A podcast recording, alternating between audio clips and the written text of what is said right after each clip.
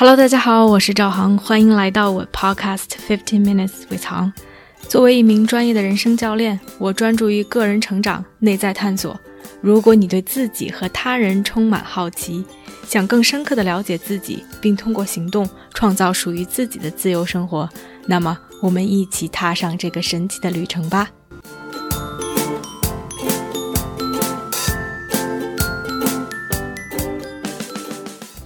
Hello，大家好，欢迎来到这期的 Podcast。昨天我去串台，和另外一个 Podcast 的三个主播一起去聊我现在的这个职业 Life and Leadership Coach，去聊他到底是做什么的，我转行的经历以及我现在的一些 struggle，特别开心、愉快、激动的聊了很长时间。其中他们问了我一个问题，他们说很多时候我们觉得。我们不能把自己的兴趣和爱好当成职业，因为一旦我们把它当成职业了，我们就不喜欢了。他们问我怎么看待这件事情，以及我自己的一个体会。因为其实，在全职做教练之前，我更多的处于一种 exploration，一种探索的状态。我是喜欢它的，但是它并不是我赖以生存的一个职业。我有自己的全职工作，哪怕在我兼职做的时候。它也是占我收入很小的一部分，直到我决定把它当成一个全职的工作。我当时回答了他们的问题之后，我今天就在回想，自己也在琢磨这个问题以及这个问题的由来，爱好和职业之间的区别。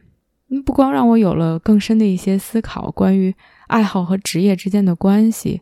同时也让我把它延伸到了，哪怕是在爱好中。我们如何把一件事情做得更好，甚至又把它联想到了 relationship，romantic relationship，就是情侣之间、partner 之间的这种感情关系。所以今天也想跟大家聊聊这个话题。我觉得大家有这种想法，是说如果把自己的兴趣爱好变成职业就不喜欢的想法，有它的一定道理。因为当我们一想起兴趣和爱好的时候，它就是一种发自内心的喜欢，就是我们在没有任何外界的压力下，我们不需要一定要做某一件事情的时候，我们还是想去做。它是来源于自己很本质的内核的这样一种 intrinsic motivation。而我们一想到职业，很多的时候是一种外界的责任，甚至是压力，而它又和金钱挂钩。很多时候，我们一觉得和金钱挂上钩，似乎就变了味儿，变得我们不得不去做。它是一种 extrinsic motivation，是外界逼得我们，甚至是我们为了生存而要去做的一件事情。所以这两者必然有一些不同。职业其实喜欢本身并没有改变，但是它多了一些其他的东西。我觉得可以从几个角度来说。多了的东西，第一个其实是标准提高了，因为所谓的业余选手和专业选手就是有不同的标准。你如果喜欢唱歌，没有人会去要求你唱的多么好，你才可以开心；或者你和朋友就是去 K 歌，就是去消遣，就是去调整自己的心情，没有人用什么标准去衡量，你只有唱到什么地步了，才可以这样去做。而一旦我们变成了 professional singer，变成了一个在这个专业里面从业的人员，那它就意味着我们有一定的标准，就意味着我们需要花更多的时间去提高，去付出，不光是时间，还有精力，也就意味着更多的竞争和更大的压力。另外一方面的压力其实来源于经济，因为这个变成了你的职业，就意味着。它是你赖以生存的一种手段。有一些职业可能你可以在大公司里面去谋求一个职位，而对于像 coaching 以及比如 singing 其他的一些更属于自由职业者的人，就意味着你需要去做一些除了本职工作以外的事情。对于我来说，它意味着我需要去做 business development，我需要去认识人，需要去。做 sales 需要去开发各种各样的市场宣传的渠道，需要去思考我 business 发展的方向，我如何去定价，我想和什么样的人工作，等等等等，这些都是除去 coaching 之外我需要去做的事情。或者说，你如果是一个歌手，你不光唱歌好就足够了，你需要想怎么才能让别人知道你，你如何才能在众人中脱颖而出。而所有的这些，可能都是之前没有做过的、没有经历过的事情和挑战。我觉得第三点的不同来自于这种 professionalism 这种职业的准则，甚至是行业道德的一种约束。它其实可大可小，小到哪怕是你朝九晚五的上班，你也需要你按时上下班，需要你以一定的标准完成自己的任务。而如果你达不到标准，有可能就意味着你要丢掉饭碗。而对于我来说，它意味着。当我打开摄像头，当我坐在电脑前和客户进行对话的那一刻，我就要把自己的注意力放在客户身上。无论我是累了、困了，或者是我心情不好，我需要把自己的事情放下。因为作为 coach 的职业准则是我需要为客户服务，在这个对话中，不是为了排解我的情绪，不是为了解决我的问题。我的所有的精力、注意力都集中在客户身上，所以我觉得，无论是标准的提高、经济压力上面的增加，以及职业标准、职业准则的束缚，它都给我们带来了一些外界的压力。我们对于这件事情的本身是没有改变的，而这些外界的压力有可能会让一些人觉得，哦，这件事情没有原来那么好玩了。这件事情没有那么随心所欲，想做就做，想不做就不做了。我觉得 intrinsic motivation 这种发自于内心的对他的热爱、对他的喜欢，实在是太重要了。但是同时，没有外部的这些压力，我其实很难去想象我是否可以把这件事情做好。因为我在设想，如果我不是去辞职，去全职的做 coaching。我现在的 coaching 事业会发展到什么样的一个阶段和地步？所谓的破釜沉舟辞职的那一刻，就意味着它一方面给我提供了更多的时间，让我可以去精进，可以去提高，可以去学习，同时也意味着这变成了我唯一的经济来源。这些压力可能会让一些人感到焦虑，甚至是难以承受，但对于我来说，很多时候，它给我提供了一种非常必不可少的驱动力，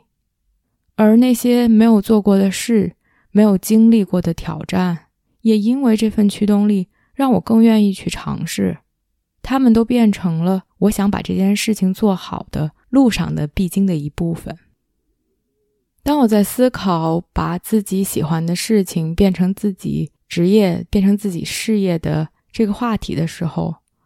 它表面上看起来似乎是我辞职的这个举动，立刻创造了一些外界的压力，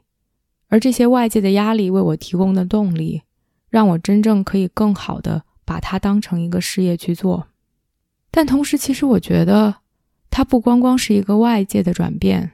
更多的是自己内心的一个转变。我不再把它当成一个爱好，不再当成一个想做就做、想不做就不做的事儿，而真正。开始把它当回事儿，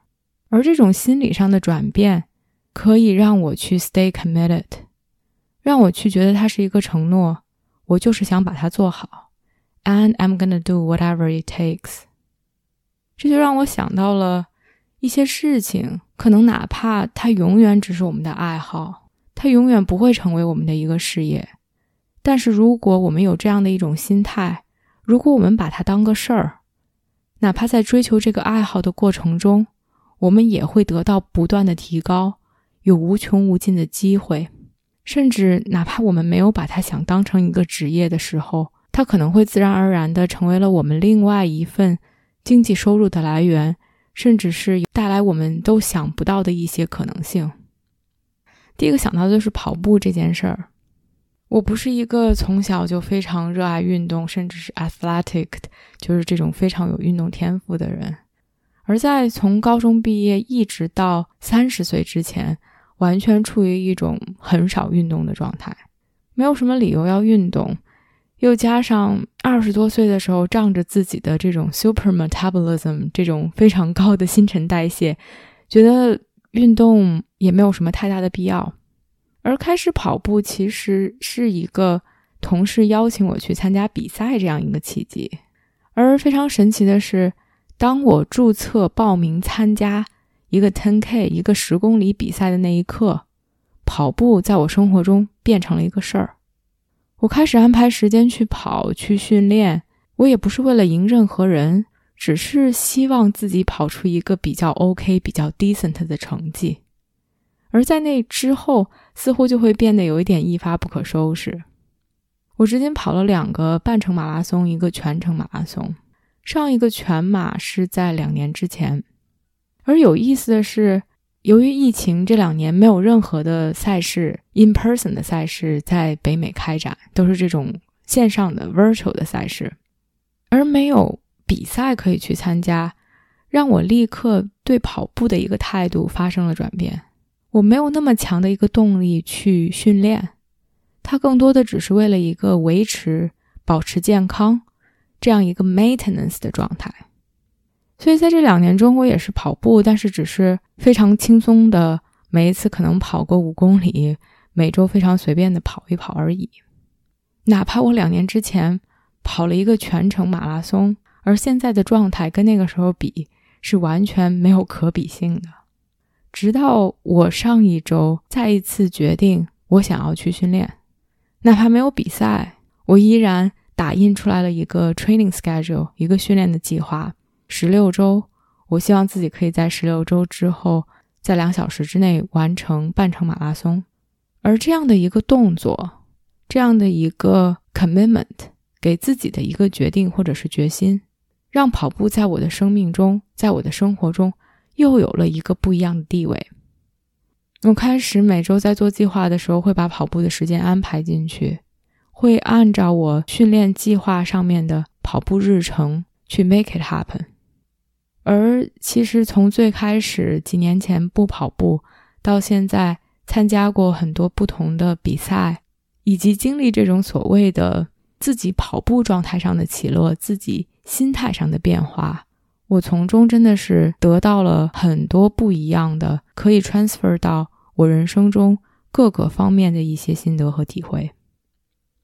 所以，无论是把爱好变成职业，或者是想把爱好做得更好，一方面可能是外界的变化，可能是你破釜沉舟的去辞职，可能是你报名参加马拉松那一瞬间带来的这种压力。也有可能就是自己给自己的一个约定，或者是决心，这件事情就是我想要去做的。然后 I'm gonna do whatever it takes to make it happen。这让我想到了 relationship，就像两个人在最开始，我们彼此只是朋友，或者是说只是一些 casual dating，再见一个人，或者是再见不同的人，try to get to know each other，想要去了解彼此。后来可能随着感情的发展，变成了情侣，甚至如果我们愿意再进一步步入婚姻的殿堂。之前我有一个朋友结婚了，然后他跟我说，他觉得结婚之后状态非常的不一样。他说，似乎看上去只是一纸 legal document 这样一种法律的文书，但对于他来说，让他更加笃定这段关系，同时也给他带来了更多的约束。我觉得非常有意思，因为这个和我的经历非常的不一样。对于我来说，这真的只是一张纸。我在结婚前后，并没有觉得自己的状态上有任何的变化。我并没有觉得哪一种好，或者是哪一种不好。只是对于我的朋友来说，可能这一张纸给他带来了更大的 commitment，让他更笃定这段关系，也带来了一定的束缚。而对于我来说，一张纸只是一张纸。更多的是我对我自己，我对这段关系的 commitment。所以有的时候外界会让我们变得不一样，有的时候只是我们自己的一个状态，只是我们自己和自己的一个约定。因为说到底，男女朋友也可以分手，结婚也可以离婚，所有的一切都没有什么是一辈子的，或者是永远的。而当我们 commit 的那一刻开始，一切都会变得不同。它意味着更大的挑战，当爱好变成了职业，给我们带来了挣钱的压力、提高的压力、精进的压力、晋升的压力。哪怕是我们想把一个爱好做好，也意味着我们要花更多的时间、付出、投入，需要去琢磨，需要去提高。而在关系中，它就意味着我们需要去克服困难，去解决矛盾，会去经历自我怀疑，或者是怀疑这段关系的时刻，会去经历我们认为有更好的，在犹豫要不要放弃的时刻。然后在任何一个节点，我们都有可能去选择放弃，因为其实选择放弃，一切就都不存在了，不会有所谓的压力，不会有所谓的摩擦困难。我们再也不用逼着自己去提高、去付出了，除非我们选择 to be committed，选择 in，选择去 stick with it，然后去解决一切的问题，选择去在这个领域中探索，选择为自己创造更多的可能性。没有哪一种答案是好的或者是坏的，只是我们的选择而已。但是当我们把这个事儿，当成个事儿来看的时候，一切就会变得不同。你想把什么当成个事儿呢？欢迎给我留言，我们下期见。